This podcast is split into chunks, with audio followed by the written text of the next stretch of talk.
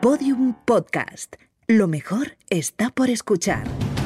Cuando los cartógrafos del Renacimiento reflejaban en sus mapas una zona jamás pisada por el hombre y por tanto seguramente peligrosa, dibujaban una criatura mitológica y escribían debajo: Ic sunt dragones.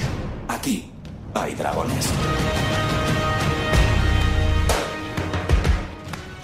Comenzamos en Podium Podcast, comenzamos. Aquí hay dragones. ¡Ole! ¡Hola! ¡Ole!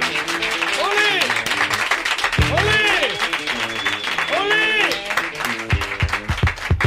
Un nuevo programa lleno de regalitos de gloria bendita que hemos tenido la suerte de concernar en esta mesa, en este ¿De programa. concernar? De concernar, concernarás tú, no te fastidies. no, no, ¿no está bien concernar? Concernar, sí, del ¿Sí? verbo concernar. Yo concerno. aclaradme, aclaradme si lo he dicho bien o no. Concernar es reunir, Concertar, es metáfora, o sea, es un sinónimo de reunir. Sería concertar y en todo caso concertar lo que quiere decir es que pones de acuerdo a una serie de O sea, personas. concernar no existe. Es correcto que reúnas a gente, pero solo si es para cernar. Vale. Por ejemplo, a la hora de la merienda no. Bueno, pues así empieza el programa. Hemos tenido la suerte de con desayunar hoy con Juan Gómez Jurado. ¡Hola! Con ¡Hola! Javier Cansado, ¡Rodrigo Cortés! Y Arturo González Campos. ¡Hola! ¡Hola! Ay, este programa Me siento que concernido. todo el rato se, se ¿Es cosa concernar, mía? entonces no, ¿no? ¿Es cosa mía o Juan ha dicho Javier Cansado con muchísima desgana? Muchísima desgana. ¿Has Pero a dicho, ver, has dicho casado? ¿cómo? ¿Has dicho? Perdóname. no, no, o sea, os lo explico. Como si no le quisiera, como si no juradito, quisiera a juradito, Javi. No, Juradito, no, juradito. No, no, no, no. Vamos a ver. O sea, lo- el, el problema es el siguiente. Nadie puede hacer eh, una presentación con el ímpetu, con el énfasis que con la que lo hace. Arturo. Bueno, El- hombre, pero tú puedes a- adoptar un tono en el que parezca que te apetece ver a Javier cansado. ¿Quieres que haga lo que haces tú? Quiero Yo no sé si él lo quiere, pero yo quiero verte intentando hacer lo que hace él. ¡Con Javier Cansado! Bueno, pues por eso cada uno. Prefiero, Por eso Por eso digo- cada uno hace sus cosas. Yo digo concernar, también te digo que. prefiero el tiempo, prefiero el tiempo barato. Vengo, vengo muy agobiado, que lo sepáis. ¿Por qué? Vengo ¿Por muy qué, agobiado. ¿Por Porque he visto una película y sabéis que yo no suelo ver películas. No. No. Pero esta tarde Nos, nos queda claro. ¿Cómo, ¿Cómo te verías tú para ponerte una película? Pues estaba nervioso y he visto. no, no la he visto No, entera. ves. No, no. Estaba, estaba alarmado. Había sido muy loco. Pero es precioso porque a lo mejor cuando el, el asesino va a matar a la chica, el- lo paro y digo. Ay. La mía no la matas. O, lo para- o sea, Pero no- ni siquiera lo escena- paras es- contra ritmo la película, ni, ¿no? ni siquiera esperas una escena de pausa, a lo mejor. No, No, no, no, no, no, no. se traga todo el rato que están charlando y cuando de repente sale la pistola es cuando dice me voy a acostar. Pues he visto una película, dejadme que cuente Vikingos, de, ay, de Andrzej- Andrzej Kachuk o algo extraño, no sé cómo se llama. Es Vikingo- Vikingos. Sí que da igual. Es una- Eso era una onomatopeya. Andrew Kachuk. Vika- Vikingos, pero es que se llama así la película, Vikingos de Alexander Kachuk, yo creo que es Kachuk. Y es una película que son los, los, los vikingos varegos, los, los vikingos que viven en Rusia. Y entonces lo que me lo que por lo que vengo indignado es que no se dice Vladimir ni se dice Vladimir, se dice Vladimir. No me Mm. Venga fastidies. He ¿En estado- serio? Te lo aseguro. ¿Pero todo- lo has visto en versión original? Claro, sin subtítulos. Y se dice en ruso total. La- la para entenderla. Vladimir. La película, por cierto, se llama Viking y es de Andrei Karchov. Sí, sí, sé lo que estoy diciendo. Pero que el título de la película es en singular, solo por si alguien la quiere Ah, buscar. vikingo. Pero no es el dato, el dato es que se dice Vladimir. Vladimir. Pero se dice Vladimir en todo Rusia. Vamos a ver, eh, es- depende de zonas. Vamos a ver, eh, por lo menos en, en- en ruso antiguo supongo que habrán sido, habrán sido fieles al idioma original. Entonces, Hombre, eh, para que se enteren ellos, claro, claro. sí, sí. Pero eso de decir Vladimir, error. Si lo dices desde el castellano, que decir Vladimir. Vladimir. Pero si lo dices en ruso, di Vladimir. ¿Sabes lo que te digo? Mm. Si te quieres hacer el guays, el guays se dice, se- si, hacer si sois varios y os queréis hacer los guays, Pero, perdona, eh, Javi, ¿no puede existir la posibilidad de que haya gente que se llama Vladimir y gente que se llama Vladimir? Y, o sea, que, que cambie, Pues como, mira. como por ejemplo el apellido Campo o Campo. Claro, es que ahí ya está. es que ya tanta va- variabilidad ya, me destroza. Ya te, te he metido en un Pero terreno vamos, que no quieres estar. Están todo el rato, Vladimir esto, Vladimir lo otro, tráeme, Vladimir, bájate a por, bájate por algo al bar, Vladimir, todo, todo el rato. Vladimir era el pringado de los vikingos, por lo que estoy viendo, ¿no? Vladimir, sí, sí, bueno, claro. sabéis que todos los eh, programas de Aquí hay Dragones se genera, precisamente es una pugna de, de vikingos inmediata. Ellos traen cada uno su tema y nosotros vamos a dirimir cuál es, o a dirimir, si lo dijéramos en ruso, en ruso, ellos vamos a dirimir con Fernando exactamente quién es la persona que rompe en este momento. ¿Y cómo lo hacemos? Lo hacemos con... ¡Piedra! ¡Papel o ¡Y tijera! papel! A ver, a ver, ha habido un papel, ha habido, no, ha habido dos piedras Y una y, tijera. y- y Rodrigo, Rodrigo ha sacado piedra también. Piedra. Tres Claro, hay piedras. empate a piedras, podéis hacer el tema cada uno, o sea, los tres a la vez, o directamente competir. Vamos a tirar otra. Vamos a tirar otra, Venga, venga, a ver. Piedra, papel o tijera. Vale, hay. Os sabéis enconar las piedras, ¿no? He sacado dos. Ah, claro. Javi ha sacado dos piedras, con lo No, cual yo no, creo. no, aquí hay un tema filosófico. Juan ha, ha sacado piedra. Ha sacado una piedra. Vale. sí. Sí. Javi ha sido listo y ha sacado dos piedras Dos piedras, solo. Claro, nadie se lo esperaba. Vale, pero yo he sacado una piedra. Sí. Mi piedra sumada a la de Juan son dos piedras. Claro. Entonces, eh, esto eh, es una cuestión de método. ¿Ha ganado él porque gana 2-1-2-1 Mm. o hay un 2-2? En campo Yo- contrario vale el doble los goles. Ahora mismo creo que sí. Yo creo que si tú decides negociar con Juan para agregar vuestras piedras y hacer lo que llamaríamos el grupo mixto de las piedras, podrías, podríais ganar. Pues ahora mismo soy como un partido pequeño. Ahora mismo, Pero exactamente. que tiene la llave. Eres bisagra, eh, Rodrigo. ¿Yo decido? Tú decides. Vale. ¿Qué me ofreces tú, Juan? Como siempre, que empiece Javi. Esa es tu mejor De oferta. verdad. De verdad. Mm, Tómate un, un colacao antes de venir, Juan. Perdona, pero no estás hecho para la No, gobernación. no, es que yo, mira, yo soy muy partidario del Tao. De consenso. Tú De- no, del Tao, consenso. del Tao. No tiene nada que ver el Tao con el consenso. Vale. Yo creo. No te enfades tampoco por eso. Y, y a mí yo también estoy con el Tao. Dicho así. El libro. Más que tú, Que no te jodes. Respetamos todos el Tao. Me dicen el que, que libro- está más que yo de Tao. A que está a la calle. A ver qué, tiene- a ver qué pasa. El libro del Tao dice al vacío opone el lleno. El libro del Tao dice no pelees batallas que no debas ni puedas Sí, ganar. Yo te Así digo, que si tu casa se está quemando, caliéntate con ella. Sí, Al sí, sí, vacío o pon el lleno es una obviedad. Claro. pero esto Al vacío aprovecha y pone el lleno. Claro Claro. que- A ver si el, a ver si ese Tao, Que- ese concreto va a ser una mierda. Perdona que te lo no, comente, Juan. esto habla de. Esto dice Al que frío el- o ponle el calor. Claro. en eso consiste. lo que dice Lao Tse De ahí es- las Al mantas. silencio ponle el sonido. Es a que, que- te escribo un libro de Tao. el general inteligente A la sed o ponle agua. Cuando, el cuando general, duermas, cierra los ojos. por favor. general Al hambre o inteligente- ponle ketchup. el general inteligente pone sus tropas en el lugar donde no las tiene el enemigo. Ahora que lo pienso. Ahora que lo piensas, es una mierda, ¿verdad, Juan? No pasa nada. Aparte, casi no ganas tampoco, porque si no está ahí el enemigo, ¿qué pasa? ¿Qué, qué consigues? Mira. Tú pones donde no está el enemigo. Ahora mismo el ejército no sé dónde está, pero ya está donde no está el enemigo. Para ganar al enemigo hay que ponerte donde el enemigo y ganarle. Yo creo que- Yo creo, yo creo que, mira, sinceramente, o sea, te has Yo- ganado yo- empezar tú, Javi, y la humillación de, de- por parte de Juan Gómez Jurado de, de aguantar, que no ha sido capaz ni siquiera de negociar cuando lo tenía, tenía el poder en la mano. Me he venido podía. abajo. Pues voy a hablar de, voy a hablar de, de historia. Mm, esta música la he seleccionado, pero no es apropiada. ¿eh? Ah, vale. Te iba a decir que por qué ponías Vale. música de telediario. O sea, esto es Mo- Mozart. Mozart. Mozart es, un de, es Jacques Lussier, un pianista francés que lo, lleva- lo vierte al jazz. Todos los temas, sobre todo Ba- Bach, Juan Sebastián Bach, Juan Sebastián, Juan Se- Todos los compositores son con Che, ¿no? Mozart, Bach, Beethoven. Música Vamos a payacha. ver, si dices Mo- ¡Chica clásica! Vamos a ver, se dice Mozart, ¿vale? En alemán se dice Mozart. No quiero hacer publicidad de otras, de otras emisoras hermanas, A mí- pero escucho Radio Clásica Ah. y ahí dicen Mozart. Mozart. A mí, yo oigo mocha y lo que pienso es un café con leche. Me vale, restreto. Un momento, bueno, un momento. Cinco Sí, segundos sí, de silencio, sí. por favor. Pero con música, ¿no? ¿O no? No, no, no, hay silencio puro. Como el café. Fíjate que me vas a decir, y, has elegido Mozart para esto. Voy a hablar de magnicidios. ¿De De magnicidio? magnicidios, no me lo ¿De- esperaba de por nada del mundo con esa música de Mozart. O sea, no te parece apropiada, ¿no? Bueno, voy a hablar de, de magnicidios. Uy, qué bonito.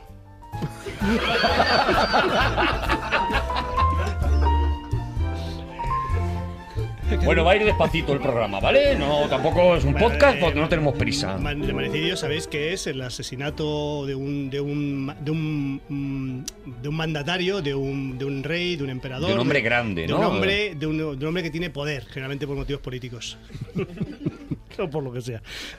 es la otra razón. Que también se da. Que también se ha dado, también sí. Hay eh, en la historia nuestra, en la historia de España hay muchísimos magnicidios, no- está, está trufado nuestra historia de, de- de magnicidios. Sí, La verdad es que solo podemos llevar a gala. Puede llevar bien. El, Sabéis que bueno, el famo- el- pues, se estudiaba en la escuela, en el colegio, la famosa el Viriato, que Viriato el, el- el- era siempre se decía re- Viriato es ingenioso el pastor lusitano. Creo que se decía ese. se- se- Bueno, pues, Se hacía unas flautas. Se decía- que fue La frase la decían en tu colegio nada más, ¿vale? Eh, Javi? No, no, no, no es No la cierto. había escuchado. No, no es cierto, yo también lo escucho. ese pastor de raro ingenio natural o bueno era, era muy bonito Era algo así, sí. era algo muy muy bucólico Pero- una especie de égloga de Viriato entonces Viriato sabéis que está, eh, los españoles no lo atribuimos nosotros y los portugueses se lo atribuyen ellos lógicamente Viriatos mío, Viriatos mío, hombre. Claro, porque Lusitania, la Lusitania de la época no es, no es Portugal, sino que englobaba más zona de España y estaba pues... Pero te hablas Viriato, Pues cuidado. para ellos, para ellos. Pa' ellos, sí, es que a ¿Sabes mí me- digo? Es ellos. está, me da pues igual. déjasela, ya está. A mí me da igual, pero es que además Viriato no es un nombre español. ¿Tú conoces a alguien que se llame Viriato? Viriato no, no, Sin no. embargo, en Portugal creo que tampoco, pero bueno. Eh, no voy a hablar de Viriato, ¿eh? que no sé por qué lo he mencionado ahora, pero no, no, no- es que hablo de Viriato. Ibas a hablar de magnicidio. Pero es que el, el asesinato de, de Viriato no es, no es curioso. Porque al fin y al cabo es- son tres lugartenientes, eh. Audax, Audax, Ditalcón y Minuros, que es la famosa frase de Roma cuando le va a cobrar, el, van a cobrar la, el- el- lo que habían pactado con los romanos, dice Roma no paga a los traidores, que es mentira, que es mentira, eso, es, no- eso es- eh, son cosas de, cosas de broma. Roma no paga. Luego está... Hombre, Roma no paga traidores. Cualquiera que conozca la historia de Judas sabe que no es verdad, que esa, que esa frase no es verdad. Correcto. Sí, pero a Judas le pagaron los judíos. No, ¿Cómo le no? pagan los No. romanos, le pagan los romanos, le pagan los romanos. ¿Que no le pagan los romanos? Espera, que es que cuidado que hay debate. Son Anás y Caifás los que le dicen... El Sanedrín. Claro, el Mm. Sanedrín. Y los romanos igual le prestaron, Bueno, 30 monedas de plata. pero Me- con vuelta. me lo tengo que volver a leer. Me das un pie muy bueno para hablar de la muerte de Julio César. Ah. Que Julio César es un magnicidio muy bueno. De los, Hombre. de los magnicidios mejores. Porque el- o sea, hay un- unos- una confabulación contra él. No le matan en las escaleras. Eso es vuestro amigo Shakespeare, el que, el, el que, El lo- que le- el que- el que le hace, el que le hace asesinar a Julio César en las escaleras, pero no muere en las escaleras, Mm. muere en, en una, en una habitación, por lo que sea. Y dice: Tú también, bruto. Tú también, hijo mío. ¿Qué haces aquí, bruto? Tú también, noble bruto, porque había un caballo. Eh, Pero ese hombre tuvo más líneas de diálogo muerto que vivo, ¿eh? es que la última frase se, depende de qué, qué- historiador la se la atribuye. Si se atribuye al a, a piano uno o el piano otro, cada uno dice una cosa diferente, ¿no? Eso es, eso muy distinto. Vale. Tampoco voy a hablar de Julio César. No. Y diréis, ¿y por qué mencionas a Viriato y a Julio César si no vas a hablar de ambos? Porque voy a hablar de una persona cuasi contemporánea. Dale música, lo que sea, pon una música. a La que Pon algo ahí que, que- Si tenéis alguna duda, me lo decís, ¿vale? Si no te encaja la música con lo que, con lo que vas a contar, eh, adáptate, ¿vale? Porque, Me pongo lírico. claro, lírico. ahora ahora mismo lo que ha entrado es una cosa así bonita, lírica, pues adáptate y cuenta Voy la historia. voy a desde- hablar de, del- de una de un de, de un señor, de un emperador que fue magnificado, o sea, y él magnicidió también muchísimo. Ah, vale. Sí, es, es eh, Mitrídates, Mitrídates VI Eupator, que- del rey del Ponto. El Ponto es la zona esta de Anatolia de Turquía que linda con el mar. Eso es el Capadocia, con el, con el mar Negro, ¿no? Con el mar, el mar Negro está ahí. Entonces esa zona es. eh, ¡Joder, qué bonito! De verdad que una música preciosa, ¿eh? Es que no, es que no- no me puedo concentrar. Vamos Es bien de tiempo, ¿no? Eh, Sí, no, no, no. Ya he avisado que este va a ser a larguito. Mitrídates, Mitrídates Esteupator, eh, su, su padre se llamaba Mitrídates Quinto, Quinto, el que sea, el que tenía otro, otro, Vale. otro adjetivo. Quinto pato. Exactamente, Mitrídates Quinto. Y sus hermanos se llamaban también Mitrídates, porque era costumbre, fíjate que listos, que listos los, los del Ponto. Llamar a todos los hijos iguales, que listo. ¿Crees, a las crees hijas- de verdad que es buena idea? Hombre, por favor, cuando eres mayor, yo te lo digo por mí. O sea, yo a todos mis hijos les llamo igual, siempre. Sean chicos, chicas, me da igual. llamo lo primero que se me ocurre. Entonces, últimamente ya les digo tú, tú. Y ellos ya saben, ¿no? Ellos saben que debe ser él por, Por el por el tono. tono. Y, y- y entonces el Mitrídates, Mitrídates V muere y entonces hereda Mitrídates, el otro hermano de Mitrídates. Y Mitrídates se, se tiene que ir. Vuelve y mata a su madre, fíjate qué listo. Mata, mata a su madre y a su hermano. Qué listo. Y se casa con su hermana, que se llama Laódice. Qué lista. Qué lista Laódice. Qué listo él, vamos. No, todos.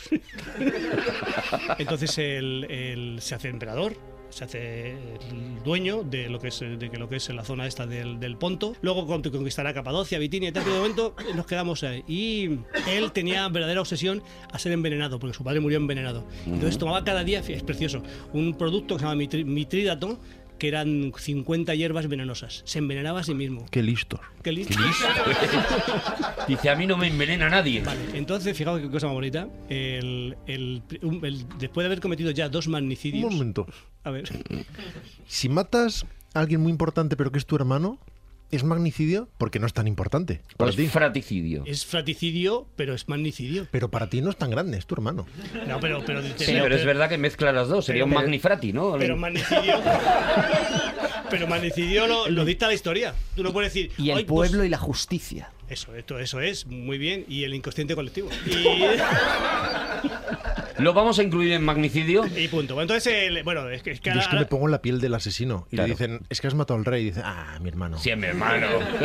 Bueno, no, no lo descartemos, ¿vale? Pero es que, em, digamos que ha empezado su carrera de magnicida, ¿vale? Ah, vale, que está empezando como magnicida. O sea, eso es- está, haciendo, perdóname. está haciendo el MIR. Es que el- a su sobrino. Aún Adrián, no sabe si se quiere dedicar a eso. No lo sabe.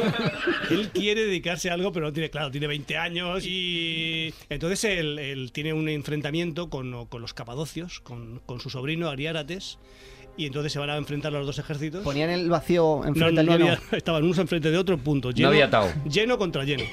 Y entonces dice, dice a Ariárates, a su sobrino, dice, vamos a hablar, vamos a hablar hombre, vamos, en vez de matarnos todo el ejército, vamos a hablar nosotros, vamos a llegar a un acuerdo, a ver si, a ver, a ver qué hacemos y tal. Y dice, sí, pero no me fío de ti, tío. Tío, no de, de Argot, sino, Ya, tío, ya. sino, De- tío. que, es- que era su tío de Si verdad. quieres que nos, nos reunamos, lo hacemos desnudos. Perdón. Perdón. Mira la música Eh, que se ha puesto. Yo creo que. Esa era Miriáte Ahora de... el que tenía que fiarse es el otro. Claro. A ver si le quería hacer un Tao. No, porque, no, porque me- Vamos a ver, por favor. Lo que pasa es que no se fiaba porque era, era muy violento. Ya, claro. Mitrídates había, había- Por el No. vacío y el lleno. Pero no lo expliques, Juan, no lo expliques. Escúchame, Si Mitrídates lo explicas no te rías como una chica. tiene unos precedentes impresionantes. Por ejemplo, él a un, a un traidor que le había vendido a los romanos por 50 monedas de oro, por ejemplo, no tengo el dato, 40 monedas de oro, lo que sea. Entonces él coge, funde tantas monedas como le había mm, vendido este, este Mario, se llamaba, Mm. le funde el oro y se lo, se lo, se lo hace tragar el oro. O sea, que este- fijaos qué bicho. Sale caro además, ¿no? Yo creo esto como Pero recuperas, luego, ¿no? Ya, pero luego- te- luego se abre tripa y se. Se recupera, hombre. Eso se recicla. Con este precedente, el sobrino Ariarates le dice: Pero tío, es que no me fío de ti, vamos a hacerlo desnudos para que no me. Dice, dice él, vale. Se, col- se coloca una daga con, un, con un pequeña, una pequeña goma en el. de- iba a decir, en él, no, detrás del pene. Qué listo, macho, Mitrídates. Va desnudo. Una daga muy pequeña o bien... O bien... Qué listo, mm, regular, quiero decir, eh, yo, yo estoy pasando ahora mismo miedo. se Además, con, coloca- con un cordel. Se coloca con un cordelito, se coloca el. el Pero no es el el- cordel, como mínimo es el cordel. ¿Cómo? Como mínimo el cordel se ve. No, depende de donde enrolle Pero el ¿cómo cordel, se- que pero- estoy pero viéndolo ¿cómo- venir. ¿Cómo se va a ver el cordel? No se ve un, un cordel del- de color carne, por favor. se pone el cordel y entonces va a parlamentar con su sobrino. Y claro, el sobrino viene que, ve que viene desnudo, dice, uy, uy. Y saca él la daga y le mata al sobrino. O sea, imag- imaginaos qué bicho. Como que saca la daga. Saca la daga del pene. Pero aparte, un momento, o sea, el La proceso, la- la el, el proceso de sacar la daga es, espera un momento que voy a soltar un cordel. Pero, O sea, hombre, ¿qué- vamos qué- a ver. ¿Cómo lo haces? Lazo eso? simple. Vamos a ver, él, unas de guías tiene, yo qué sé. ¿Él cómo se quita el cordel? ¿Simula picores, por ejemplo? Dice, un momento. Dice, Date la vuelta. Se, saca- se, se- se extrae, vamos a decir, no se saca la daga, es que no sé cómo qué verbo emplear. Se, de- se destapa. la se daga. destapa la daga, se incumbe la daga, concierne la daga. Concerna, Sí, concerna, concerna la, la daga. Bueno, él se, se va. esto es una cosa muy divertidísima. Y es que se va un año a, a estudiar cómo, el, cómo los romanos cómo combaten y sus técnicas. De Erasmus. De esa- un proto Erasmus, correcto. Además, sí. Entonces vuelve al año y cuenta los hijos que tiene y tiene uno más. Tiene un hijo más. Ah. nadie, nadie le, nadie le dice nada, pero Me he dejado yo aquí la daga. Nadie le dice nada, pero él es muy listo. Echa cuentas y dice, si había siete y era y ocho, digo, si es ocho, resta y dice, hay uno más. Pues él, él- él iba a decir el, el- el HDP, mata a su mujer y como le dice un, un eunuco de ahí de la corte, que es que han sido su- uno de sus amigos, mata a todos sus amigos. La mujer muy lista, no, no. La- La mujer puede estar con un señor, no se entera nada, tiene un hijo, todo bien, pero se lo cedes al palafrenero o, o que te lo críe el... Ah, pero es que yo qué sé. O dices que es son del otro- eunuco. Es que son, son, son otra. Hay que pensar son, un son poco. otra, son otra forma de ver la vida. O sea, a lo mejor le quería estar con el niño. ¿Qué forma es esa? Pues me refiero que pues a lo mejor pensaba que no, no haría cuentas el otro. El A ver, antiguo- tal y como nos ha dicho Javi, si Javi llegara a su casa y de repente hay un niño más, Javi no se entera. Entonces, yo creo que la mujer también pensaba un poco que le iba a pasar lo mismo. Yo creo que iba a pasar desapercibido, claro. Claro. así que- Hombres. Todos iguales. y eh, al final, un hijo suyo, Farnaces, le, le combina a que se suicide. Ah. Y no puede, porque está tan inmunizado que se mete, empieza a meterse venenos y no, y no se mata. Y entonces tiene que ma- llamar a un amigo que no le quedan para que le, caiga un- le maten con una espada. Es impresionante. Pero, pero, ¿por qué acepta? Porque es que el- si no, pues eh, eh, algo era peor.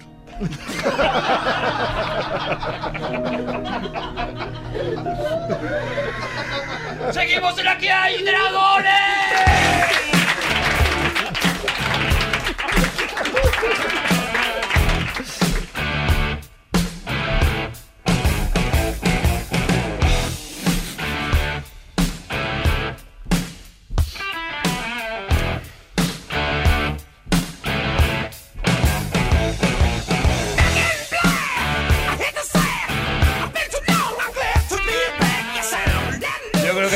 Haber, va a haber que tirar mucho de rewind en esta historia. Sinceramente Ya. te lo digo, Javi. Oye, creo este- que, que- Perdona, Este es es- un narrador nato. Javi, No, no, no, no, no, si es No. fantástico. Es ordenar mi cabeza, no, Sí. no lo que ha contado Javi, que de verdad que no tiene un pero. este es, es Barry White, este que canta. Este es Barry- Sí, ¿no? Dijo. Sí, hombre, este- Ahora lo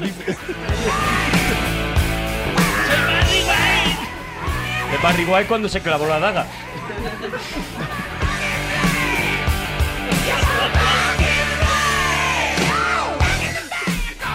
Bueno, atención, ya hemos escuchado la historia de Javier Cansado y vamos a una nueva pugna en la que se van a enfrentar Juan Gómez Jurado y Rodrigo Cortés. Así que preparados.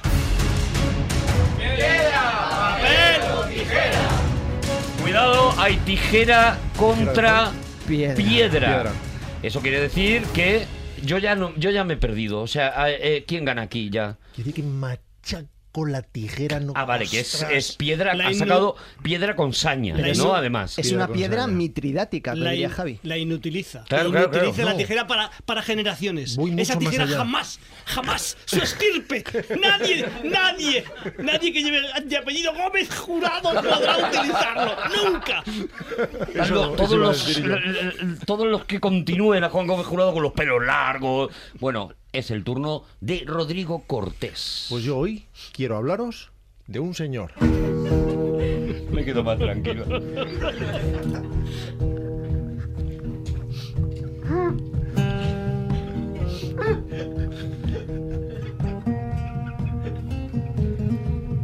Para la gente que está escuchando el podcast, no es una bocina que se ha puesto en marcha, es Juan Gómez Jurado que no puede dejar de reírse.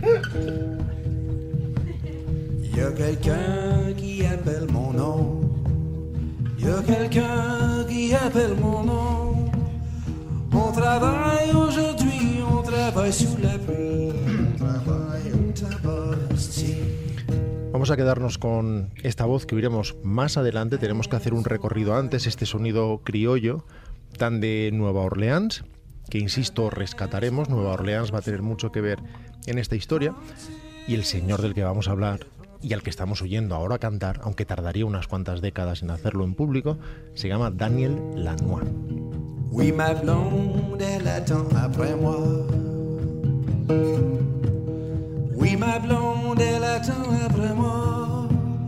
Je vais retourner avec Por mucho que haya hablado de Nueva Orleans, estamos hablando de un músico canadiense, un músico extraordinario y uno de los músicos desconocidos más conocidos del mundo. Es una de esas personas que no sabes que conoces.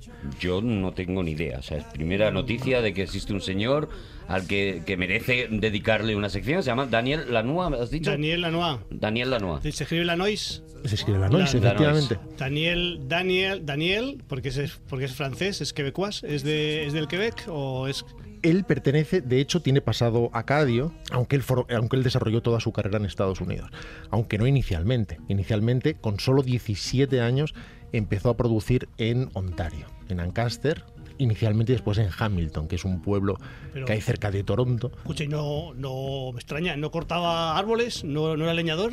No, pero es curioso cómo hay tanta gente que hace música sureña viniendo de tan al norte, como sucedía con la banda, por ejemplo, con Robbie Robertson y compañía, Ah, que también verdad, eran sí. canadienses, y ellos sí que cortaban árboles, y eran leñadores, Neil y Young, pescaban Hombre, con dinamita. Neil Young también, Neil Young. Neil Young, sin ir más Neil lejos. Young. En fin, llegaremos también a Neil Young. Vamos a recoger todos estos nombres y nos los guardamos. Vale, vamos apuntando todos, sí. No, no voy a- Por ahora, el único que no conocemos es el prota de, de la historia que, que traes. Lo conocéis, aunque no lo sepáis, Ándala. insisto.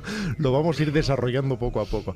Porque él empezó en la sombra, precisamente como productor, como productor musical.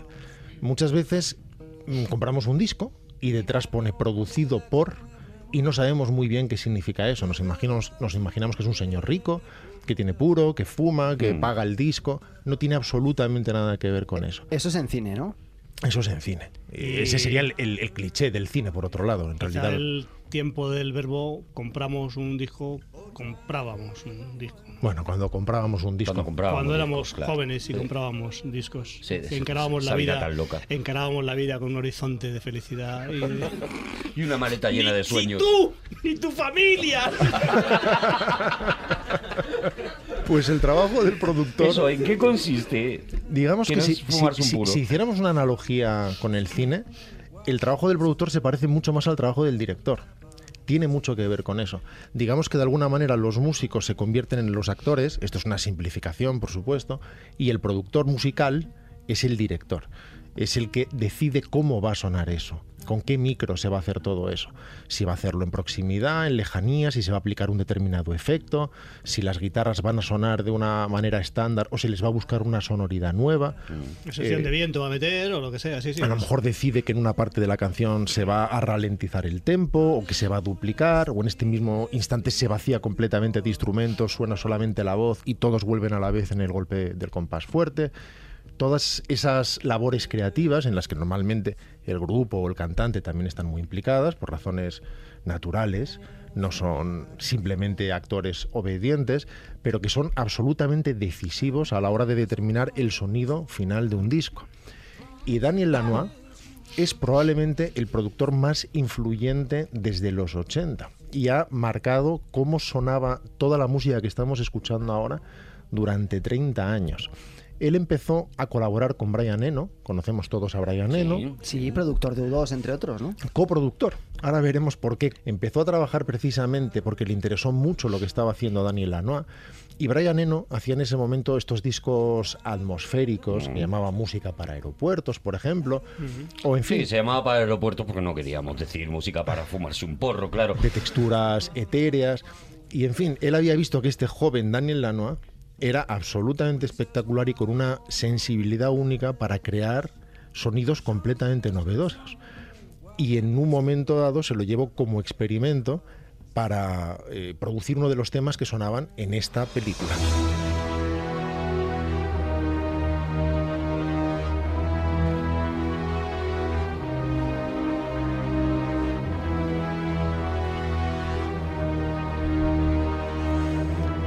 Este tema en realidad lo compuso Toto.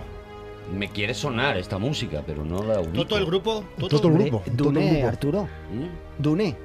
Ah, no, no, no lo sé. sí, es Efectivamente, Dune. este es el tema Ah. principal de la banda sonora de Dune, de David Lynch. Sin embargo, no es este el tema que hizo Brian Eno y para el que requirió la ayuda de Daniel Lanois.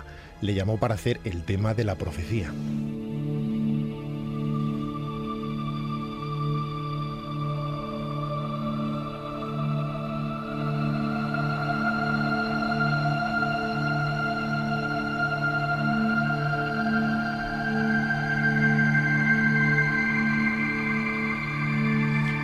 Que trabajando en esta película es cuando decidieron ponerse a colaborar en serio.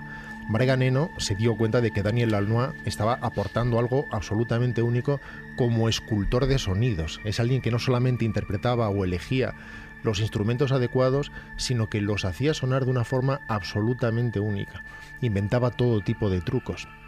Y se lo llevó, tal y como adelantabais, a la primera división directamente, para producir el siguiente disco de U2, The Unforgettable Fire, en el que hizo uno de los temas más conocidos que todos podemos tener en la cabeza, que es Pride.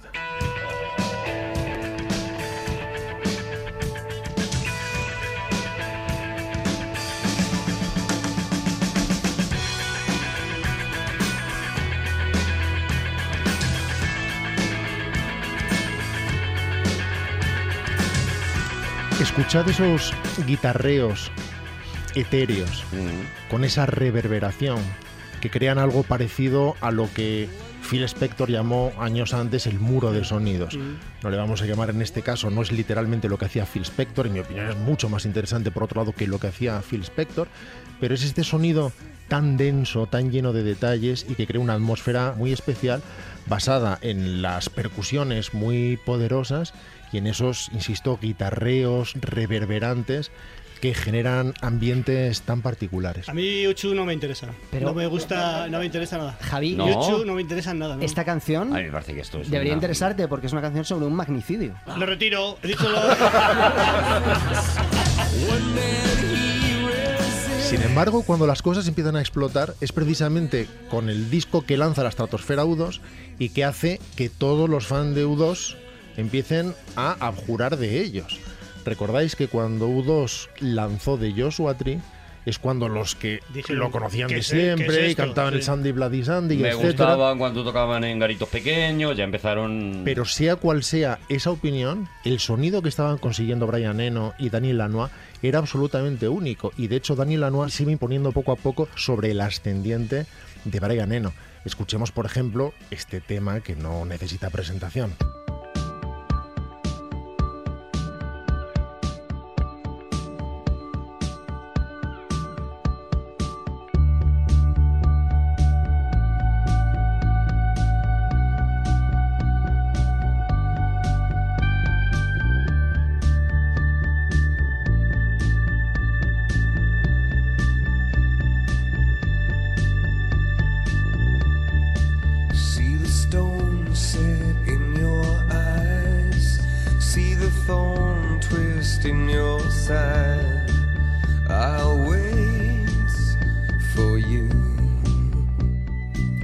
Escucharlo de otra manera, vamos a ir descomponiendo en nuestra mente los sonidos, vamos a darnos cuenta de la simplicidad que tiene este tema.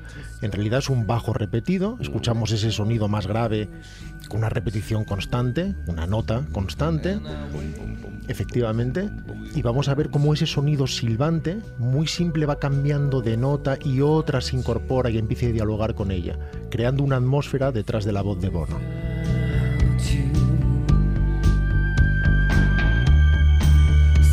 Storm, we reach the shore. You gave it all, but I want more. And I'm waiting for you. With or without you. No hace falta que repasemos todas las canciones de este disco, todos conocemos eh, Where the Streets Have No Name, I Still que- Haven't Found What I'm Looking For. que todos, todos no. Javi, Todos no, yo- no, claro. no, no, un me, ochen- estás, un- me estás tocando dentro. Un 75% sí, yo no lo conozco. Tú a este disco No. ya no llegaste, ya te habías no, indignado, no, claro. No, no, Es que es- indignado. yo no, es que me pasa, con- me pasa con gente, me pasa con, con Brian Ferry, con este tipo de cantantes, con, con, con Bono, que es, que es una forma de cantar que me, me, me, me desespera.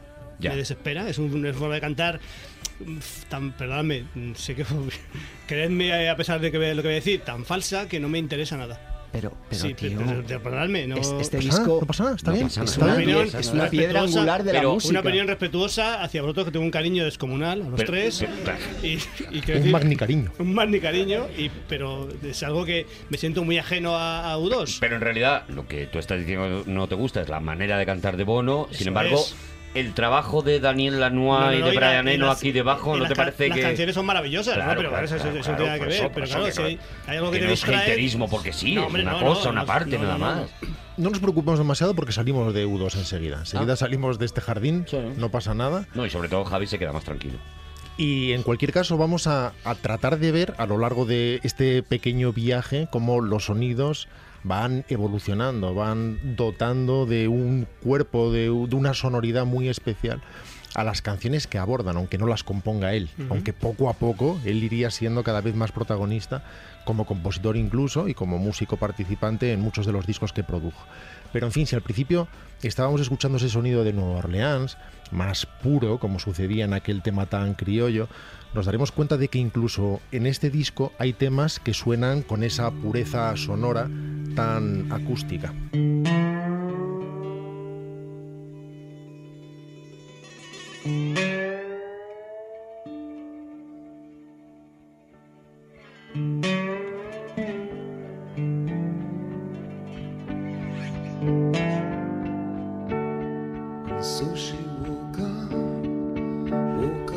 Empezado a cantar, bueno, lo siento, Javi. Ya, Javi.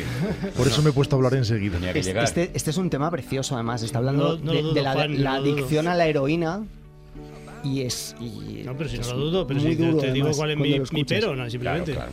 En fin, a partir de este disco empieza a convertirse en la niña bonita en toda la industria musical. Todo el mundo quiere trabajar con Daniel Lanois. Pero quien lo hace es un grandísimo músico que la lía de esta manera.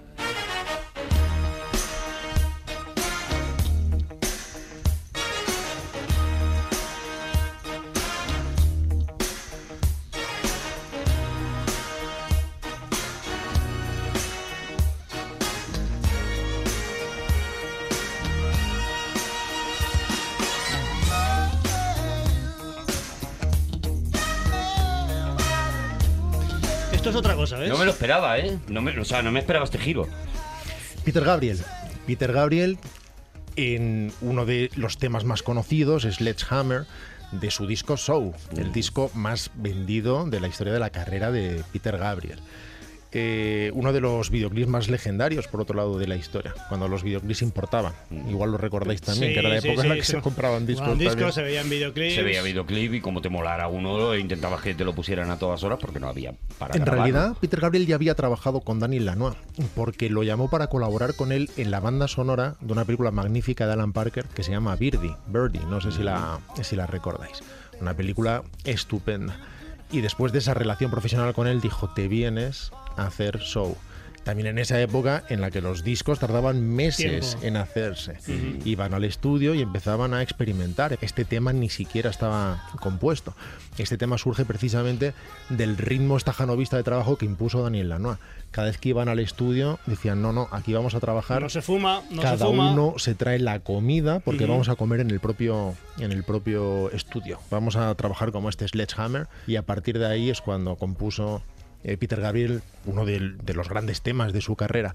Pero me gustaría que escucháramos porque tiene muchísimo que ver con lo que hace Daniel Lanois, un tema infinitamente delicado, muy muy sencillo y algo que recomendaré ya a partir de ahora para cualquiera que quiera repasar la carrera de Daniel Lanois es que lo escuche con auriculares, que lo escuche con toda la atención posible al detalle. No es música que se pueda escuchar simplemente de fondo. Tienes que escuchar cada matiz, cada delicadísimo arreglo. Ay. Sereno, hay que, fum- hay que eh, fumar, no, quiero decir. Sereno tienes que estar, tienes que estar con los cinco sentidos, tienes que Es estar. que espero, eh, es- espero que sea lo que, lo que me imagino, pero entonces está a punto de sonar uno de los mm, de los 10 temas de mi vida, creo. Si es, si- claro, ahora de repente Es he puesto que- he puesto como no sea este el que va a sonar, pero quiero confiar en que sí. Está a punto de sonar en Aquí dragones. Te diría que puede ser, Por favor, puede que suene, no ser, por favor, que suene, que sí, que sí, que sí, que sí, que sí. Pero- Lo pides con deseo, sí, sí, junto los dedos. no te rindas.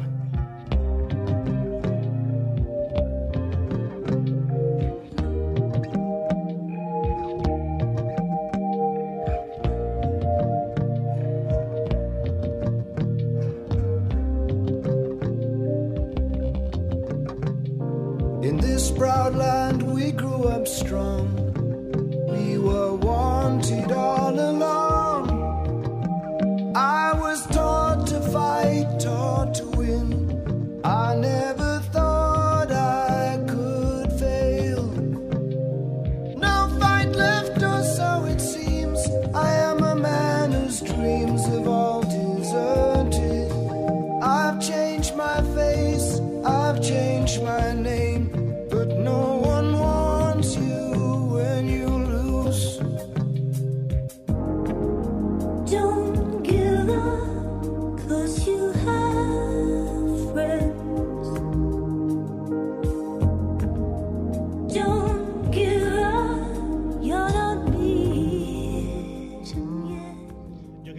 rato, pero claro, estoy, os veo tan emocionados a todos. Yo estoy, que- de verdad, sí. estoy ahora mismo, o sea, muy, Kate muy emocionado. La voz femenina es Kate Bush. Kate Bush. Y, el, y, el, y es tu tema, uno de los temas de tu vida. Mm. Por lo que sea. Por lo que sea. Vale. Como ha dicho Rodrigo, no es una canción que se pueda escuchar Ya. una vez y ya. Pero es que tiene, estoy viendo que tiene un montón de chiribitas. Perdóname que diga esta, que está adjetivo. Tiene chiribi- Chiribitas. Tiene, tiene chiribitas todo Me el rato. parece que define Tiene perfecto. chiribitas todo el rato. Está haciendo adornitos, jueguecitos por abajo, por arriba. Cuando, cuando la voz baja, baja el, bajan los, los esas las chiribitas, lógicamente. Las chiribitas. Se la llaman vez desde la arreglos, extrema ¿no? Se simpleza. llaman. Sí, son arreglos que en realidad son muy muy simples, muy muy delicados. Es una canción enormemente desnuda, en la que precisamente por eso cada detalle cuenta. Se llama Don't Get Up. Se llama No te rindas.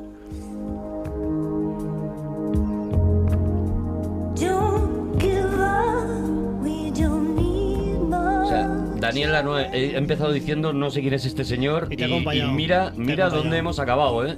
Mira dónde hemos Que hay que- dónde que- me has, a dónde me has llevado, Hay que, hay que leer, hay que leer las contraportadas. Claro, hay, hay que leer un claro. poco más.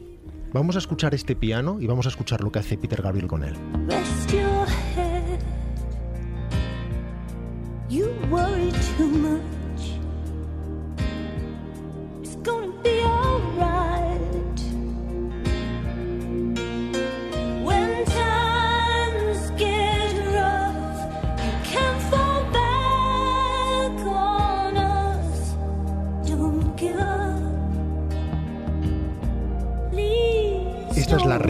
Peter Gabriel a Kate Bush, un momento estremecedor.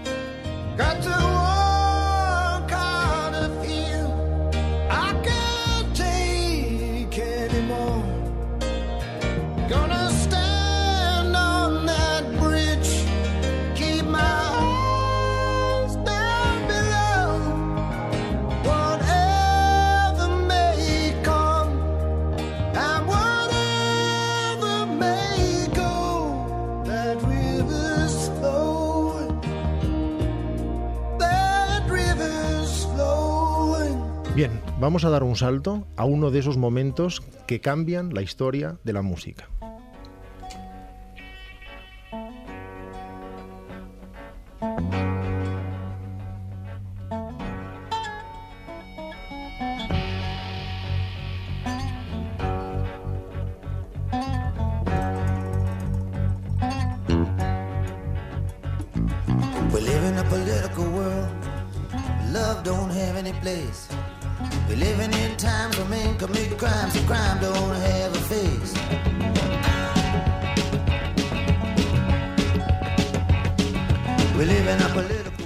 Hablando sin duda del más grande de la música popular. Estamos hablando de Dylan, ese ser indefinible que tan pronto como se ve encerrado en un corral lo revienta a coces y se busca un nuevo lugar en el que estar, que jamás responda a ninguna expectativa y que no ha hecho a lo largo de varias décadas otra cosa que reinventarse y que frustrar las expectativas de todos. Yo creo que a Dylan le encantaría mucho que alguien le definiera como un con se ve en un corral lo destroza a coces. Yo creo que para él diría, mi carrera tiene sentido con este esta explicación de, De- ti". de Esa hecho- definición le molaría a cualquiera. A O sea, cualquiera. ojalá De- me definieran a mí así. De hecho, en- cuando le dieron el Nobel, estaba puesto ahí por, el por qué era, porque había roto todos los corrales. a Todos los coces. corrales, sí. Y, y aquí rompió un pedazo de corral, además, ¿eh? Estaba en un momento, sin embargo, de, de bloqueo creativo de alguna manera. De alguna manera llevaba una época en que su carrera no estaba remontando de la forma adecuada, seguía haciendo grandes canciones, pero sus discos no estaban reventando. Y no solamente no estaban funcionando, sino que no estaba especulando o creando eh, sonoridades nuevas, que es lo que siempre había hecho. Y precisamente fue tu denostado Bono quien le habló a Dylan de Daniel Lanois. Pero bueno, es, marav- es una persona maravillosa, eh, cuidado, es una persona solidaria, vamos a ver si... Pero que no cante. Eso ¿no? es, a mí Ah, cuando, que sí. cuando yo he jugado, jugado- he jugado al póker con él, maravilloso. ¿Te has pero- jugado al póker con Bono? Sí, pero esto ya no, pero cantar no. Bueno, eh, pero ahí hay una historia, ya la Sí, pero en contarás, ese momento, Javi. en ese momento. Vale, vale. y le dijo, Bob, lo que tienes que hacer es irte a Nueva Orleans y hacer lo que te diga Daniel Lanois. Es el primer disco que empezó a producir ya en solitario. Ya se salió del paraguas de Brian Eno y Dylan dijo, adelante, la batuta es tuya. Ni siquiera produjo con él, cuando Dylan produce muchos de sus discos, muchas veces con el seudónimo de Jack Frost. Pero no en este caso. En este caso le entregó completamente las riendas a, a Daniel Lanois. Completamente, un adverbio que hay que usar con mucha cautela en el caso de Súper, Dylan. súper completamente. No, es al revés. De hecho, fue una relación muy conflictiva, pero enormemente enriquecedora y nutritiva, de la que habla, por cierto, en su Chronicles volumen 1, Dylan, de forma muy exuberante y muy extensa. Os recomiendo muchísimo ese libro, el único, de hecho, ese Chronicles volumen 1 lleva mucho tiempo editado y no sale el volumen 2 y no se sabe que lo esté escribiendo. Pero, en fin, uno de los pasajes lo dedica precisamente a la canción de... a la grabación, perdón, de Umersi, del año 89.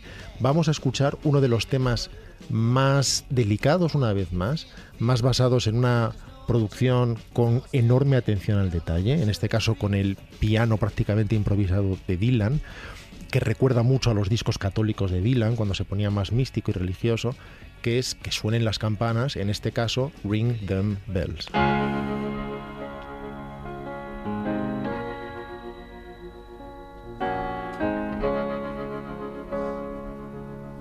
Ring them bells, ye heathen from the city that dreams.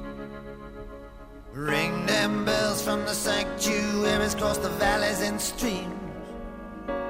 For they're deep and they're wide, and the world's on its side. And time is running backwards, and so is the bride. A partir de aquí, Daniel Lanois era el productor con el que todo el mundo quería trabajar. Ya no hay más, ¿no? Ya U- U2, Ya está, Peter Dylan, Gabriel, claro. Dylan, ¿de dónde vas? Trabajó con Emilio Harris, Te llaman una- en África, a lo mejor, pero ya no, no. Georgie. Georgie Dan, pero Georgie Dan Claro, está aquí, claro, ¿no? pero él se produce sus ¿Sabes propios que, discos. ¿Sabes que Georgie Dan, le- esto no sé si lo sabéis, claro, que no sé si vais a saberlo. David Lanois quería trabajar con... Daniel, con- Daniel. Daniel, he dicho David, Daniel, Daniel. David Daniel ser Lanois. hermano. No, vamos a ver, Dani, ¿qué, qué, qué piensas? ¿Que no estoy atento? Por favor. Entonces, que escuchó el, el, el chiringuito, la canción esta de El chiringuito. el chiringuito, y vio algo, ¿no? y dijo, yo creo, con esto puedo hacer algo. Pero no quiso Jordi Dan. Yo me estoy imaginando esa partida de póker, Bono, Georgie Dan y Javier Cansado y de verdad que quiero estar ahí un rato. Y no ¿eh? vino Daniel por lo que fuera. En fin, se puso a trabajar con Emilio Harris, una cantante absolutamente woman, sí. extraordinaria y capaz de desarrollar armónicos con su voz simplemente inhumanos, imposibles, con Willie Nelson, al que le hizo un disco absolutamente genial, e incluso recientemente con Neil Young, un disco llamado Lenois que es espectacular. Él siguió desarrollando, insisto, esos sonidos de grandes o poderosas percusiones en vivo, de guitarras atmosféricas, pero decidió empezar a grabar sus propios discos. Y el más importante de los primeros es precisamente Acadí, haciendo honor a su pasado acadiense. De ahí hemos sacado el tema inicial que hemos escuchado al principio, tan criollo, y este que vamos a escuchar ahora, que se llama Stillwater.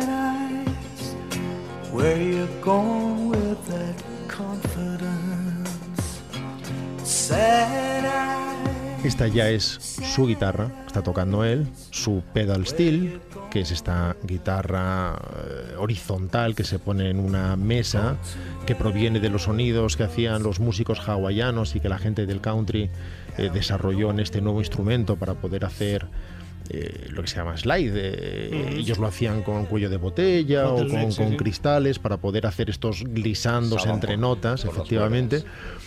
Y, y él es un, un mago precisamente del pedal steel, después hablaremos de ello. Y también tocaba las percusiones.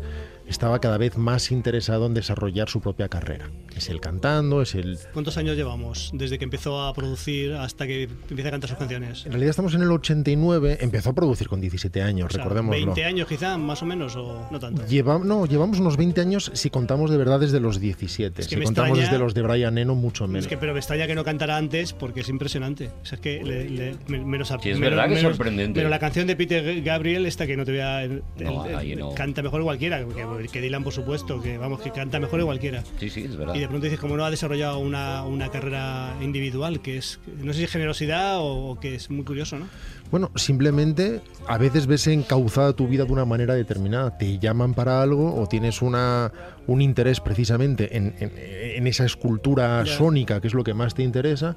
Y aunque des- y además también sucede algo que se puede ver muy bien en la película, por ejemplo, de, de los Cohen de cómo ser Ewing Davis, de Being Ewing Davis, Mm. Que es que hace falta un carisma también determinado para desarrollar una También. canción como solista. Mm. No solamente talento, carisma. Y el carisma es algo completamente distinto. Es intangible que está ahí, sí, sí. Es indiscutible que Dylan no es la mejor voz del mundo. No lo es, pero. Y a la vez es la mejor voz del mundo. Sí. Es muy difícil encontrar a alguien que cante mejor o que diga mejor sus canciones Las que canciones Dylan. de Dylan él las borda, eso es verdad. De hecho, años después volvieron a reunirse en un disco único llamado Time Out of Mind. I'm walking through streets that are dead. Escuchad la voz de Dylan, no, no suena de forma normal. Escuchaos cómo está reverberando, casi como si sonara a través de un tubo. Walking, walking with you in my head. ¿Veis esa crudeza tan especial? Eso hace un productor.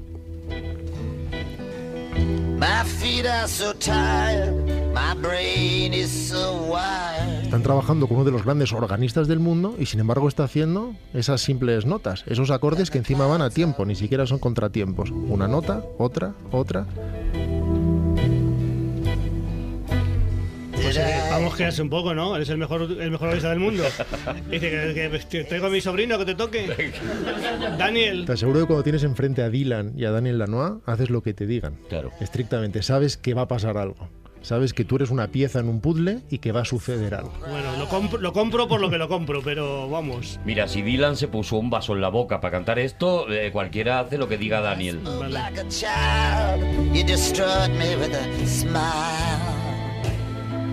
Vale. En esta época va haciendo sus discos, espaciándolos. El más conocido, Intermedios for the Beauty of Wynonna, por la belleza de Wynonna. Y en 2003 se despega con un álbum estrictamente personal en el que se hace cargo absolutamente de todo y en el que suena nuevamente de todo, desde sonidos absolutamente atmosféricos, a veces prácticamente espaciales, hasta sonidos muy sureños o, perdóname, Javi, esta canción en la que canta con Bono.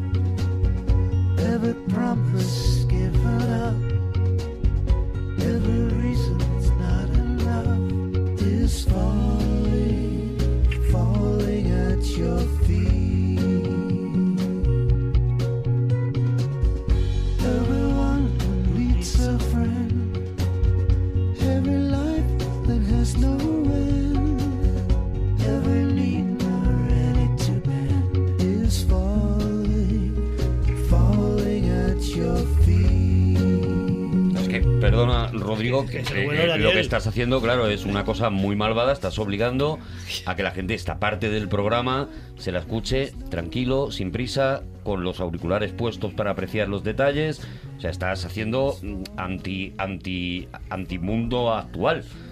Porque esto solo se puede escuchar así. Me disculpo. Ya, claro.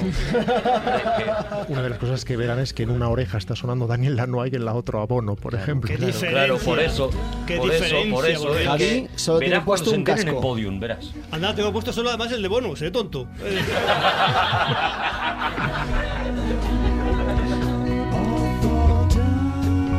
Este tema, de hecho, es, es anterior porque lo había editado en, en la película de Wim Wenders, El Hotel de un Millón de Dólares, pensando precisamente en este disco Shine e incluyéndolo después. Pero escuchemos, por ejemplo, para ver que las sonoridades son muy diversas, las hay muy atmosféricas, pero no voy a usar ninguna de este disco porque será allí a donde devenga precisamente su carrera. Escuchemos este As Tears Roll By.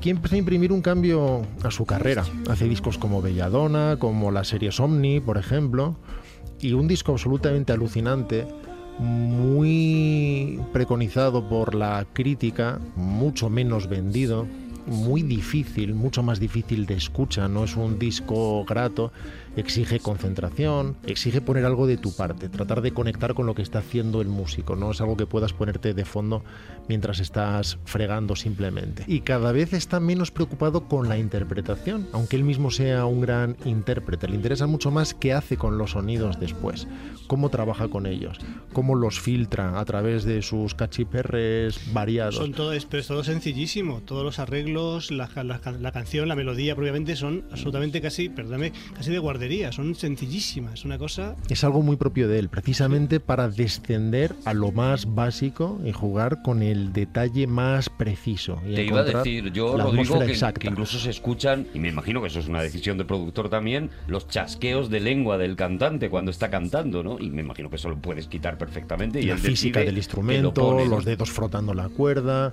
a lo mejor aleja las pantallas para conseguir que parezca que todo está sonando en el fondo y traer la voz al primer término, en fin, todo tipo de experimentaciones que nunca son gratuitas. Él dice que lo que le interesa es, aunque suene muy cursi, expresado de esta manera, expresar su alma a través de la música.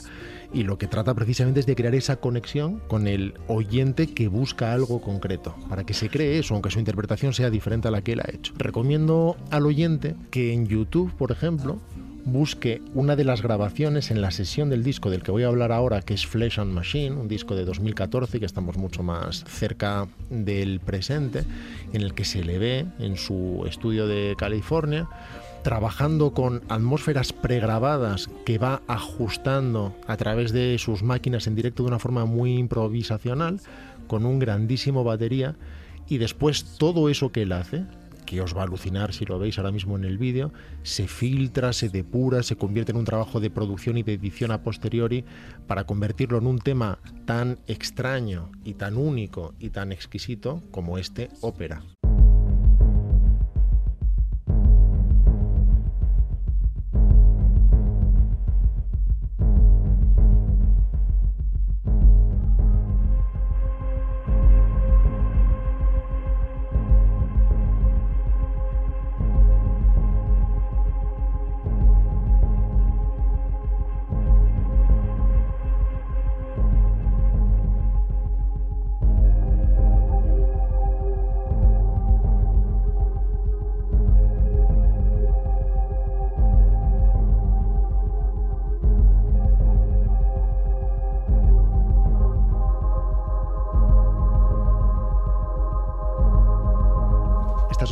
Atmósferas habituales, sus ambientes, a los que después añade siempre sonidos absolutamente orgánicos y acústicos, como esa batería tan jazzera que empezará a sonar enseguida, aunque Javi tiene Yo vi algo que decir. hace muchos años a King Crimson actuando en Madrid en el teatro, no recuerdo, en un, en teatro y los primeros 10 minutos eran los amplificadores sonando cada vez un poquitín más fuerte, bueno, no los amplificadores, dos amplificadores y te ibas metiendo de una manera, bueno, que King Crimson era, era, era vanguardia, era espectacular ese- esas, esas sensaciones que, que conseguían con, con cosas, vamos a decir, extrañas, ¿no? Cosas, esto me parece La asombrosísimo. capacidad de crear Sí. una atmósfera y de meterte en un, un universo no interno. Él sigue trabajando, evidentemente, sigue siendo reclamado por los más grandes, trabaja también con su propia banda, pero él ha ido descomponiendo su lenguaje, llegando a terrenos cada vez más abstractos.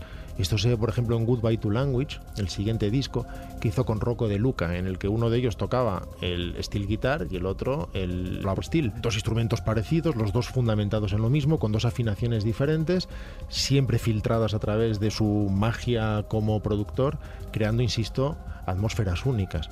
Eso lo lleva a terrenos mucho más violentos, colaborando después con Venetian Snares, que es prácticamente lo contrario a Daniel Lanois, una persona enormemente agresiva en sus producciones electrónicas y consiguen que sus músicas empiecen a chocar y a confluir. Y recomiendo, por fin, que la gente se acerque a YouTube y escuche un concierto maravilloso de unos 15 minutos que es uno de los Tiny Desk Concert. Los, los Tiny Desk Concert son pequeños eh, conciertos que organiza Bob Boylan, un periodista musical, en su propio despacho. Y allí invita a algunos grandes músicos a que interpreten su música.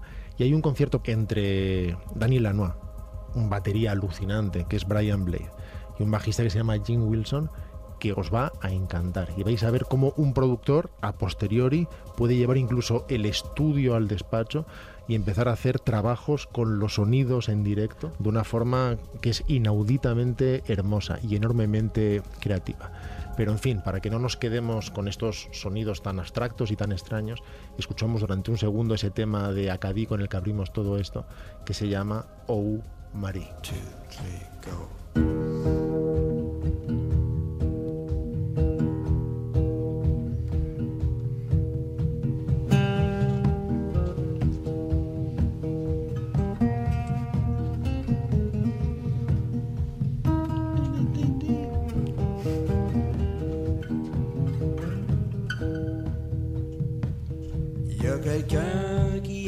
¿Puedo decir una cosa? Sí, claro. O sea, ya has dicho una cosa, de hecho. ¿Puedo decir Ya otra? has dicho, puedo decir una cosa. ¿Puedo decir otra cosa? Mm. Eh, ¿Cosa es un constructo? No. eh, eh, ¿Es un eh, concerno? Me, me he emocionado mucho, lo digo en serio. Quiero que sepáis que Joshua Tree fue el primer disco que me compré. Joder, le, le he fastidiado, tío. Yo, el primer libro que me compré No va contigo fue Cicatriz. A ver si lo arreglo un poco. No va, no va contigo y es mentira además porque te lo regalé yo. Pero. Pero. No te lo perdona, ¿eh, Javi? Esto, esto no te lo va a perdonar. Quiero, quiero decir una cosa. Sabéis, eh, hago mucha gala de ello, soy un absoluto inculto musical, soy un tronista de la música. Mm. Eh, no tengo ningún tipo de conocimiento de la música, pero soy capaz de emocionarme con ella. Y quiero darle las gracias de Como los animales. Como las gallinas cuando den a Mozart. Quiero Juan darle- con esta música pone mejores juegos. ¿Puedo, por favor, hacer una cosa importante? Es que, venga. No, porque es que te estoy viendo venir. Te, Sí. vas a po- te has puesto muy tierno. Claro, te es que- has puesto muy tierno y ahora vas a empezar. Quiero agradecer a Rodrigo Cortés lo que ha traído. No, porque me ha y contado, al final lo que. sí. me ha contado uno de los discos de mi vida y, y parte de su historia y estoy muy agradecido. Y ha puesto una de las 10 canciones de mi vida y estoy aquí aguantando, ¿vale? Pero si has estado llorando, tío, aquí- has estado Bueno, sí, un llorando. poquito Una pregunta. Un poquito sí. Un Si poco, Juan poco. pone mejores huevos, ¿podría esconder detrás una daga? ¡Seguimos en Aquí hay dragones!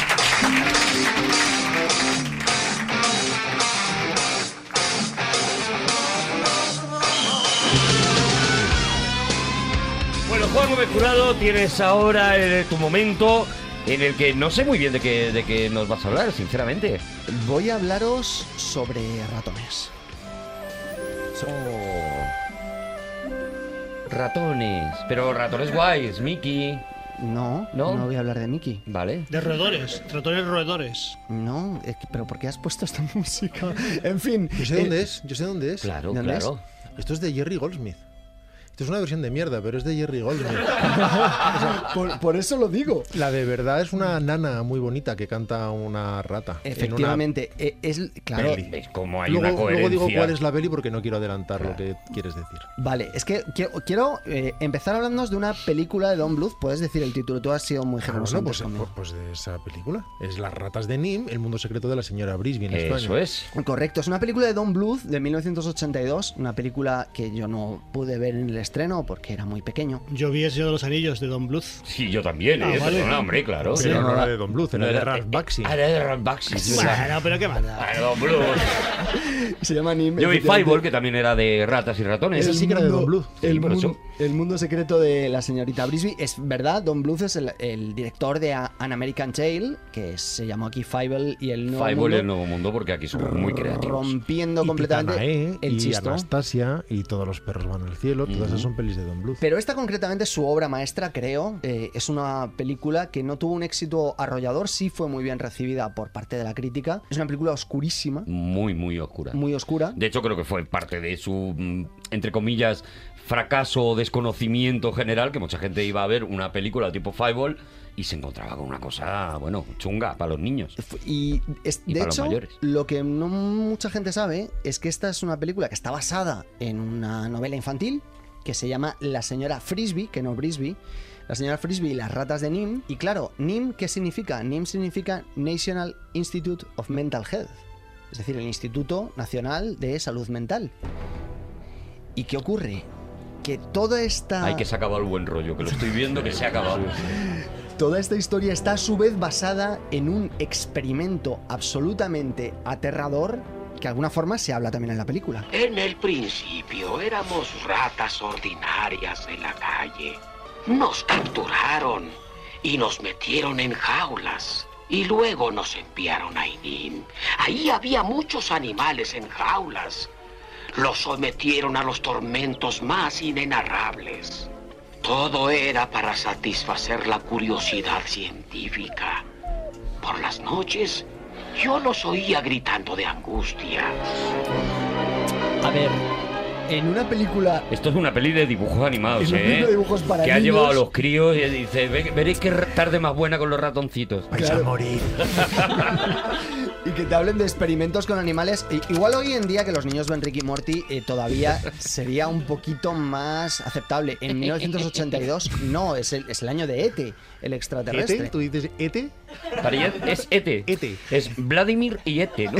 El experimento en el que está basada esta novela y a su vez eh, la película es un experimento de un titán de la etología, la ciencia que estudia el comportamiento de los animales, que se llama John B. Calhoun. ¿Qué es B? B es Bumpus. Bumpus. Es que, es que el segundo nombre es muy ridículo, por eso le he puesto una B. Tú dices. Ah, has puesto la B por tu cuenta. Claro. O sea, tú dices.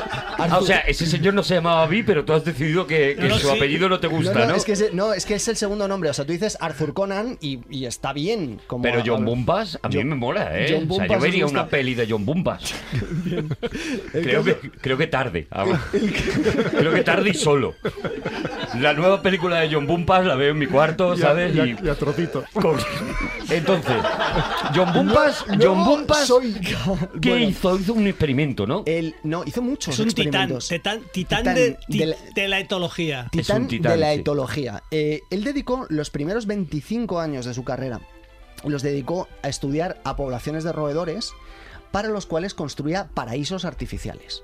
Por ejemplo, él cogía un, un gran campo, lo llenaba de ratas y estudiaba cómo se comportaban, cómo se reproducían, cómo se distribuían en las poblaciones. Por ejemplo, las ratas, eh, cuando tenían un campo suficientemente grande, lo que hacían es que se agrupaban en grupos. Bueno, Obvi- lógico. obviamente. Pero escucha, pero perdóname. Se reunían, se concernían en grupos En más Se concernaban, se concernaban. Se Pero, concernan. pero escu- escúchame. Se concernaban para cenar. Se concercienses. No quiero cuestionar porque no sé quién, pero tú pones las ratas en un campo y cómo las controlas. Porque se, No, se- no, no, él, él le llama campo porque está traduciendo del inglés directamente. Pero no, no se la lanzaba en el campo, creaba un mundo para ellas. Un, campo. Un mundo En- en reducido. Pero es campo, como esas cosas que te compras para hacer unas sitio. hormigas en un, en un, ¿sabes? Y ver el, el hormiguero. Pero, pero bien. Eh, la- No, pero, Pero- sí, sí, sí, les hacía un Ah, decoradito, vale. un decoradito. Una, una casita. O sea, un Bumpas campito. te lo hacía eso bien, O sea, que un rato, una rata pensaba que estaba en el campo. Diseñaba Uno- un mundo para ellas con túneles y con cosas. Claro, uno de los primeros experimentos que lo hizo con el Ratus norvegicus, que es como llamáis vosotros eh, a la rata de alcantarilla. Sí, es verdad que nosotros lo llamamos Ratus los norvégicos. ratus norvégicos.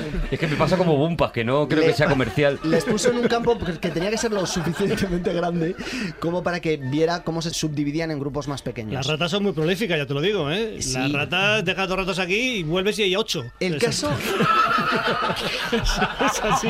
Y si, si es mitrídate, se mosquea y te las carga la ma- Se las carga, ¿eh? Pregunta, pregunta, ¿eh? tenía un problema y es que eh, todos los experimentos que él creaba eh, se comportaban de la misma manera. A partir de determinado momento, tal y como acaba de explicar Javi, como las ratas son muy prolíficas, como los ratones son muy prolíficos, lo que ocurría era que las poblaciones de repente fracasaban, se desplomaban Colapsaban, claro. colapsaban. Es lo que él llamó el acuñador del término behavioral sink, que sería algo así como desplome del comportamiento. Es decir, que a pesar de que no tenían ningún motivo para fracasar como poblaciones, lo que hacían era morir. Y entonces él insistía, Ha insistía. dicho, morir. Morir. Le está llevando la música a la, a la- a la penumbra, ¿eh? Pero él no se resignaba. Él, él creía que podía realmente crear el paraíso de las ratas. Pues sí, sí. crear el paraíso de las ratas. Creo que es al Señor, señor Cajún, ¿qué le pasa? ¿Cómo era Cajún? No, ¿cómo Bumpas, era? Lo que quería era de verdad crear la mayor, la mejor, la recontrautopía de las ratas. O sea, que, que las ratas estuvieran ahí, eh, ratones en este caso, absolutamente perfectos. Maravilla, o sea, quería hacer Disneylandia, pero al revés, ¿no? Oye, pero escucha, ratones. Se hacían fotos las ratas con humanos, ¿no? Mira, con el humano Mickey. Contrapicado. Los, los- los ratones son, son no son ratas. No o sea, son el ratas, ratón, el son ratón. roedores. Sí, pero me refiero que el, no, el, el ratón no es una rata pequeñita. No, desde mi son- ignorancia to- total. Son especies distintas. Son diferentes marcas. O sea, la rata de agua, la rata de. Especies diferentes. Entonces, ¿cómo creas tú el paraíso de las ratas? Pues tienes que ponerle comida infinita, agua infinita, materiales de nidificación infinitos y, amigo, el- Materiales de, perdona. Nidificación. De nidificación, ah, vale, sí. Nidificación. Para, para... y así fue como creó Universo 25. Qué gusto, qué gusto. Entonces así entra la música y todo, qué gusto. Pero comida infinita, materiales para... O sea, un piso y agua infinita. Yo estoy sin, bien. sin depredadores naturales, porque la vida de un ratón normalmente, bueno, pues hay, en las calles hay gatos, en las Águilas, calles hay las- humanos, los halcones. en las calles hay coches. Milenarios. Las águilas. Las, las águilas. No tenían que soportar el invierno tampoco, porque la temperatura era constante de 20 grados. Pero yo quiero El águila ahí. ratonera, que esa obviamente no le des un, un ñu, dale un ratón. Entonces lo que creó, como bien ha explicado Rodrigo, es un decorado, un decorado perfecto, en el cual eh, era de unos más o menos 2,7 metros cuadrados y en el cual... eh, Más o menos 2,7. más, o, más o menos 2,77 No, se- concretamente. no millas. Eran exactamente 2,7 metros cuadrados. Y en el que había incluido túneles. Uy, qué bonito. Por favor, cada vez que diga túnel, métele eso. Túnel- túneles muy uno, tétricos, uno de ¿no? los túneles muy oscuro, muy oscuro. Nunca me ha dado tanto miedo esa palabra. En, en plural. ¿eh? Los túneles, En eh, plural las cosas no dan miedo. Los túneles llevaban a 256 cajas Más y cada menos. una de las cajas eh, tenía espacio para 15 ratones. Es decir, que el objetivo poblacional en la cumbre 3.000. del universo eh, 25 era 3.840 ratones. Pero ojo, que empezó con 8. Ocho. Cuatro machos y cuatro hembras. Claro, ya está. Y se fue un rato, se, se hizo un sándwich mixto y a la vuelta ya tenía... Si hubieran sido cuatro machos y cuatro machos, pues entonces el experimento no hubiera funcionado. Ese no, ese no. Pero el caso es que el 9 de, Pero habría sido más divertido, también te digo, ¿eh? el 9 de El julio, orgullo de, julio de 19 El 9 de julio de 1968, Calhoun puso a ocho ratones, cuatro machos, cuatro hembras, en Universo 25 y les dejó a su rollo. No interfirió. No Qué interfirió listo, nada. qué listo, qué buena persona. Qué sentado, buena. Calhoun, sentado en un Mira, taburete. alguien ha dicho túneles. No, el caso es que el día 104, nuestros ocho ratoncitos empezaron a procrear. Qué, qué ricos. con una colita así, con Una colita detrás de la que no se escondía ninguna daga y lo que ocurre es que efectivamente empiezan a salir camadas de ratones y a partir de ahí, como siempre pasa cada vez que tú dejas unos ratones en un entorno más o menos controlado, la población empieza a duplicarse cada dos meses.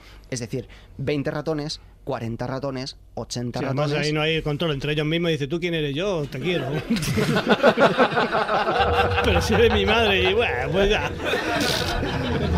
Y ojo, porque hemos hablado antes de que la mm, población mm, tenía el objetivo poblacional para 3.800. 3.840. Sin embargo, nunca llegó a superar los 2.200.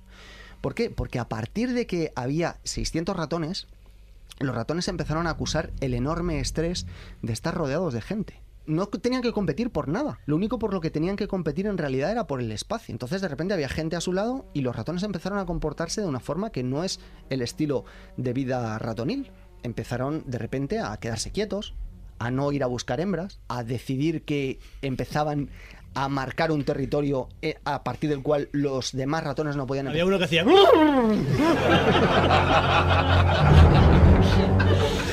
¿Cómo se llama eso? De estereotipia se llama, creo que se llama ese comportamiento de los animales que se repiten y repiten y repiten. Cuando un ratón Sí. ve que en un sitio hay más ratones, lo que hace es irse a otro sitio donde no haya ratones, pero ahí no podían escapar. Lo que tenían que hacer era buscarse otro túnel o buscarse otra caja en la que llevar a sus hembras y procrear.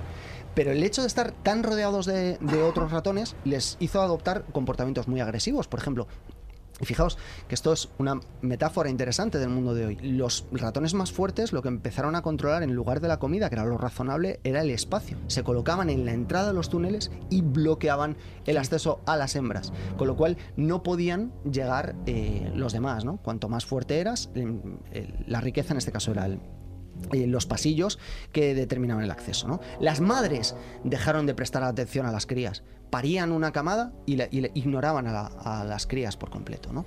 Eso me da muchísima pena. Joder, que se está muriendo. muchísima pena. Si yo te cuento, Se está muriendo la cosa. el caso es que llevaron, eh, llegaron, llegó un punto en el que todos los ratones, prácticamente al mismo tiempo, decidieron dejar de tener sexo, decidieron dejar de procrear. Y a partir de ahí hubo un momento en el que nació el último de los bebés ratones y la población empezó a morir. Empezaron a morirse de viejos, a morirse de viejos. Y en 1973 murió el último. Y esto, ¿y esto quién, quién lo pagaba esto? O sea, eh,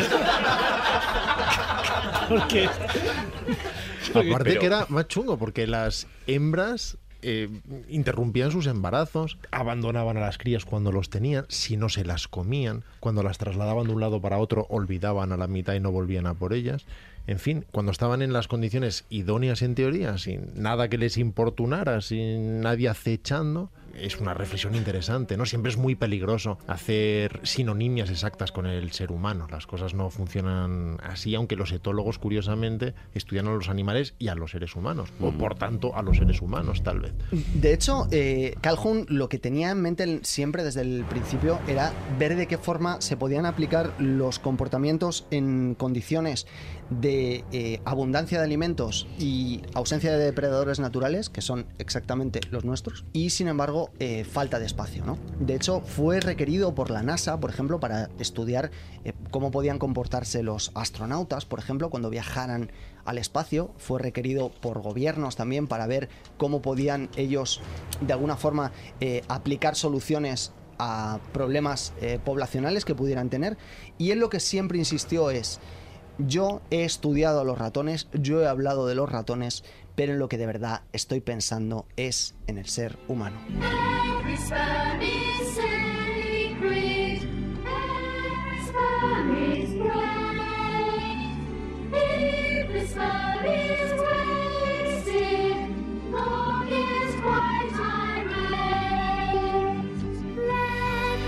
Lo que estás diciendo es que si de repente aquí hay bastante gente, ¿no? Y, y tú estás diciendo que se nos quitarían las ganas de... de, vi- de vivir. De hecho, es que es lo que sucede en las poblaciones, en los países que alcanzan un determinado nivel de vida, cuando vivir ya no representa un desafío, cuando tienes dinero, cuando tienes espacio, cuando tienes un estatus, lo que inmediatamente sucede es que desciende el ritmo poblacional. Hay una cosa que, me- que- que leí, pero no sé si es cierto, que en, en Estados Unidos el- los, los ascensores no se miden por peso, sino por volumen. O sea, es decir, cuánta gente cabe para tener un espacio alrededor, no, no tanto por el peso que pueda soportar el, el- el cubículo, sino por la gente que puede caber para no estar agobiados. Muy agobiados. Pero para mira, que no no sé. se les quiten las ganas. Esa es una lección, ¿no? Es decir, la gente no puede vivir apiñada. Está bien. Pero también hay otra. Una forma de la naturaleza, una forma que tiene la naturaleza de evitar precisamente esa sobresaturación son los depredadores, entre otras. Es decir, hay un equilibrio perfecto precisamente porque esos animales tienen problemas, tienen problemas constantes y en el fondo los problemas comienzan cuando les quitan los problemas, cuando todo es perfectamente Les idóneo ayuda- los problemas les y ayudan. eso rompe el equilibrio. Y yo en- había un anuncio, había uno, una, una serie de, de, animal- de animales, de etología, que una, un águila se comía una ovejita. Sí. Y todo el mundo decía, ¡ay, qué pena la ovejita! Y yo decía, ¡ole, ole, la, ole el águila! ¡Qué bien que se come la ovejita! Me parecía que era adecuado. Porque para ti. Con cuatro años, ¿eh? Ya ves. Y lo interesante además, que, que al final fue la conclusión de Calhoun al final, fue este puede ser nuestro futuro. Y fijaos en lo que decidieron hacer los ratones cuando vieron que el en- ambiente en el que estaban no era el idóneo. Decidieron acabar con, con su propia comunidad, con su propia colonia. Pues ¿qué hemos aprendido hoy, niños? Pues la ventaja de tener problemas, porque si tienes problemas, no se te quitan las ganas de... ¡Nos vamos en aquí el Dragones, vamos!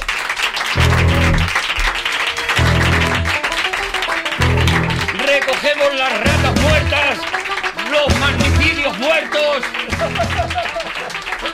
y a Daniel Lanúa.